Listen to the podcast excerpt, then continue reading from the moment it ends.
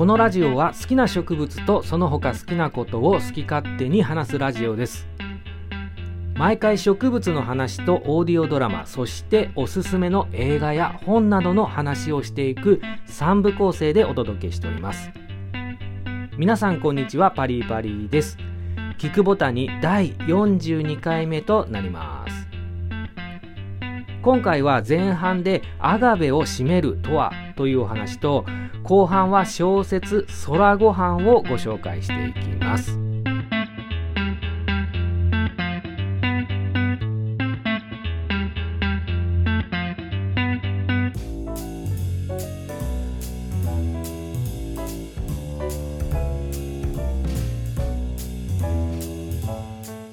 では前半です。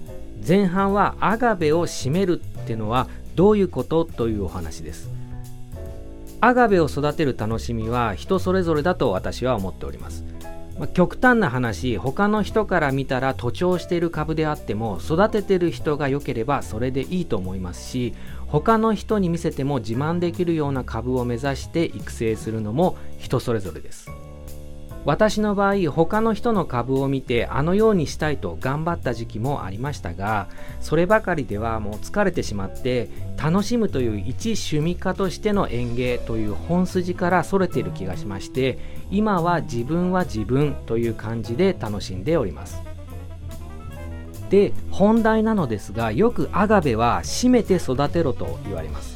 この言葉は便利な反面非常に厄介な呪いのような言葉でして締めて育った株というのは分かりやすく言えば葉っぱが密にギュッとなっている株ということが言えるかと思います。まあ曖昧な言葉ですよね。私もそう思います。ただですねネットや本などでいろいろアガベの写真を見てますと締まった株にも2種類あることが分かります。水を切った締まった株と水を切っていない締まった株です。最初にも言いましたがどちらが良くてどちらかが悪いということは全くありません。ただこの2種類は厳密には違うと思うのですがどちらもまとめて締まった株と表現されていますよということを言いたいのです。水を切った締まった株というのは文字通り水やりをアガベが生存できるギリギリまでやらずに育てている株となります。葉が密にギュッとまとまっています。この株の特徴は下葉が枯れ込んでいたりしわしわになっていることでわかります。以前にもお話ししましたがアガベは輸入されてくるときは土を落とされて根は全て切られた状態で日本に入ってきます。この根を切られたものをベアルート株と言いますがベアルート株は当然ながら水を吸ってませんから株自体が収縮してギュッと締まった状態になっています。あれと同じことを鉢植えで行っているのがこの水を切った締まった株となります。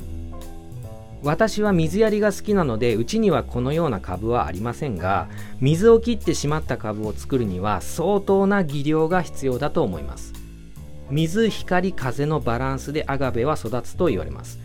が水を切った状態で他の条件とバランスを取るのは至難の技と言えます。いわゆる生かさず殺さずの綱渡りができる人向けの玄人の育成とも言えます。で続いては水を切らないしまった株ですがこれも難しいっちゃ難しいですが徒長させずに育てていけばいつかはそうなるアガベ育成です。これは私の考えですがポイントは育成スピードを上げることです。アガベは中心から新葉が出てきてそれが開いていきます。新葉が開いたのに次の新葉が開くのに時間がかかってしまうと前に出た葉と葉の間に隙間ができてしまいます。なので隙間をできるだけ小さくするように育成スピードを上げることで締まった株となっていきます。品種によってスピードはまちまちですし一概には言えませんが私がやっているのはいかに早く土を乾かしていかに多くの水やりをやるかで育成スピードを上げています。なので乾きやすい土と風は必須となります。育成スピードを上げて新場を早く展開させることで締まった株を作る。これは先ほど言った水を切った締めた株と真逆なのが分かります。この真逆の株をひっくるめて締まった株と言っていますのでどうしたらいいのか混乱しますし分かっていてもアガベを始めたばかりの人に聞かれたら歯切れの悪い答えしかできない原因になっているんだと思います。もう一度言いますが初めに言った通りどちらが良い悪いということでは全くありません。やりたいと思うことをやって楽しいと感じたらそれが正解なんだと私は思っております。前半は以上となります。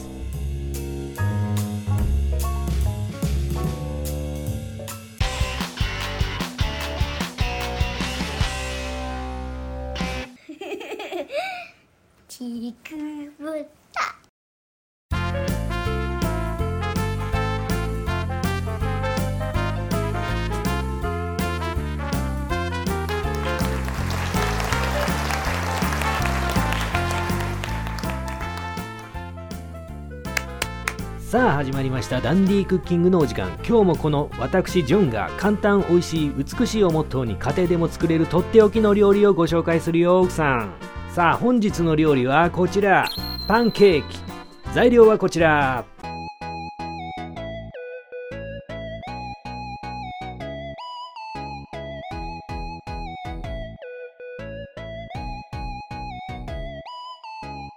では始めていきましょう。パンケーキを作ったことない人はいないよね。何？ホットケーキミックスを使って焼くだけだって？のんのんのん。料理は作業じゃないんだぜ。料理は楽しく美しく。そう。奥さんのようにね。ホットケーキミックスなんて使わずにパンケーキをクッキング。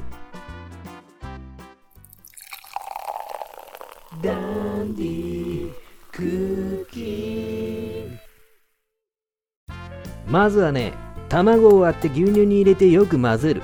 よく混ぜる。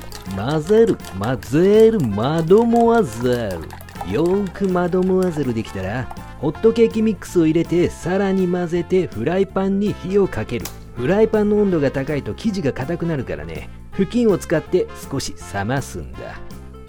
え何？布巾がない。うん。あじゃあしょうがない。じゃあ今日は手で手でいこう。じゃあ見ててよ。フライパンに手のひらを押し当てて。あっあっつあーああさあさあここからだよ奥さん。生地をフライパンに落としていくよ。できるだけ高いところから落とすんだ。見ててよ。こうやって背伸びをして手を伸ばしてと。それ。やべ飛んだ。あっあっ。さあ表面がふつふつしてきたら裏返すよ。気にいってください。ここ大事。一気にいく。せい。ほらうまくいっただろう。技術が必要だからね。もう一度お見せしますよ。よく見ててね奥さん。一気に裏返すよ。せい。あっと手に当たった。あっとあっくそが。両面焼いたら最後は盛り付け。バターをのせてシロップをかけてと。さあ最後はいつものあれ。みんなわかってるよね。そうせいろがんだ。ロシアを制すると書いてせいろがんこれを隠し味にトッピング。これにて完成。OK 今日はここまで。ラストは本日のハイライトでお別れだ。See you next cooking! バイバイ。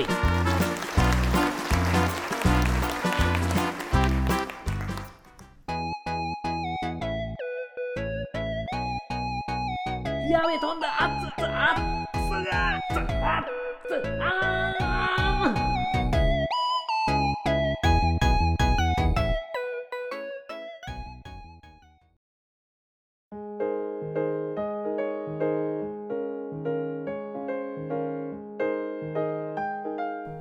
では後半です。今回は小説「空ごはん」をご紹介していきます。町田園子によって書かれ2022年に出版された小説で2023年の本屋大賞にもノミネートされております。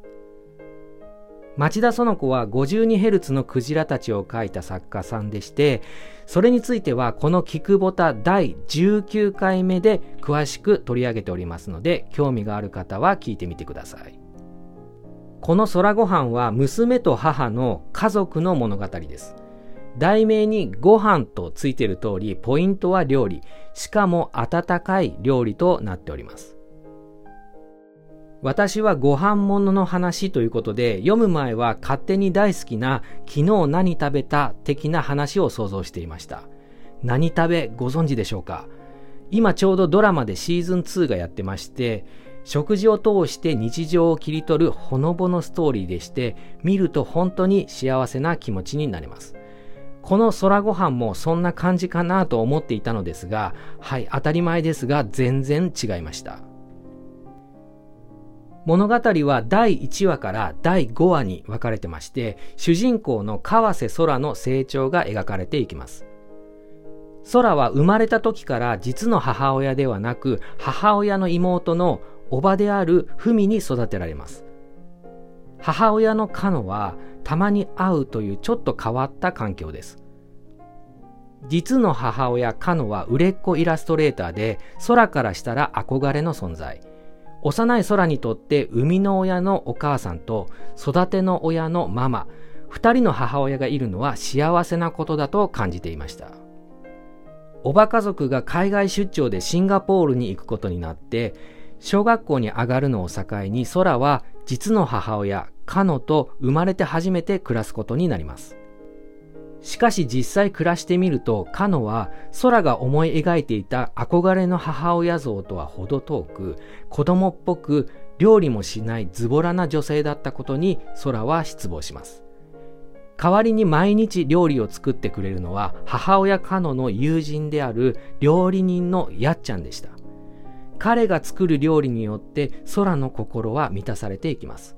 やがて空は自分でも料理を作りたいとやっちゃんから教わったレシピをノートに書き留めていきますというのが冒頭のストーリーとなります。作者の町田そのこは日常描写で読者の心をえぐるのが非常にうまい人です。ほのぼの見えて、うわ、そんな展開になるの？っていうことがこの本でも何回もあります。物語は主人公空の幼稚園時代を描く第1話から第5話での高校3年生までの半生が描かれていきます。1話進むごとに数年ポンと時間が飛ぶのですが人間関係もちょっとだけ変化しています。そのことで話と話の間でちゃんと空とカノの日常が続いていたんだと感じることができます。そしてそのわずかに変化している人間関係は空の成長でもあります。成長によって今までは見えてなかったことが見えるようになったり、それによって苦しんだり、人を許すことができたりと、いろいろあるけど、それでも前に進んでいくんだという空の姿に感情移入していきます。空の人生の節目節目には特別な料理が毎回話の最後に出てきまして温かな余韻を残しながら話が進んでいきます。私はお恥ずかしい話あまり食べるものに興味がないというか毎日同じメニューでも全く問題のない人間です。以前勤めていた仕事場で昼休みに毎日同じ店でランチを食べていたのですが、いつも同じメニューを頼むので顔を覚えられていて、しまいにはオーダーしてなくてもいつもの料理が出てきてたほどです。そんな私ですが、ご飯物のストーリーは大好物でして、この空ご飯も刺さりまくりの一冊でした。料理は作る人がいて食べる人がいる。もちろん自分で作って自分で食べることもありますが、誰かのために作るという行為自体が物語を進める推進力となっています。誰かと一緒に食べることで時には涙し、時には救われていきます。辛いことがあっても、それでも人は誰かと前に進んでいくというメッセージがこの料理シーンには込められていると感じます。人間は他の人の心を知ることはできませんし、自分からも決して心を他人に見せようとはしません。そこから生まれる圧力によって傷つけ合い、それでも少しでも知ることができたなら希望になりうるのだと、この物語は教えてくれます。物語終盤、ある出来事を発端に空の出生の秘密が明らかになります。その話をする母親カノもまた空と共に成長し、誰かを救おうとする存在になっていくシーンは大きな感動を呼びます。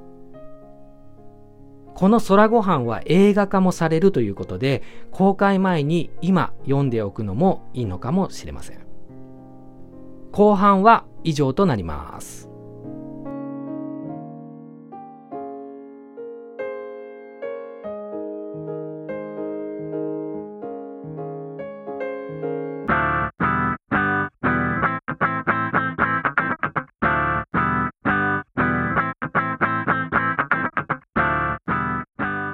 今回もそろそろお時間となっております。一気に寒くなりまして皆様体調を崩していませんでしょうか？以前にもお話ししましたが私は毎朝ランニングをしているということのおかげで何年も風邪すらひいたことがないです。10年近く台風の日以外仕事を休んだこともないくらいでしてやっぱり適度な運動は効果があると実感しています。健康っていうのは世界保健機構 WHO の定義によりますと健康とは病気でないとか弱っていないということではなくて肉体的にも精神的にもそして社会的にも全てが満たされた状態であることとされています。体だけでなく心も満たされてないとダメだよって結構ハードル高めです。心を健康にするというのは家族であったり仕事であったりしますが、中でも趣味を持っているというのは大きなアドバンテージだと思います。私の場合、その一つに植物があって、植物を見たり育てたりすることが心の安定剤だなぁと常々思っております。皆様もお体に気をつけて健康にお過ごしください。この時期ちょっとずつ年末の雰囲気がしてきております。年末は仕事もバタバタと忙しく定期更新できないことがあるかもしれませんがご了承ください。この番組では皆様のメッセージを募集しております。過去回の感想や質問聞いたよの一言でも構いません。Twitter 改め X でパリーパリー松原宛てにリプか DM にてお待ちしております番組内でメッセージを読ませていただいた方で希望者にはオリジナルノベルティのキクボタロットカードを1枚差し上げます。全22種類ありますのでどの絵柄かはランダムとなります。ただし送り先は日本国内に限らせていただきます。今回も最後まで聞いていただきありがとうございました。お届けしたのはパリーパリーでした。バイバイ。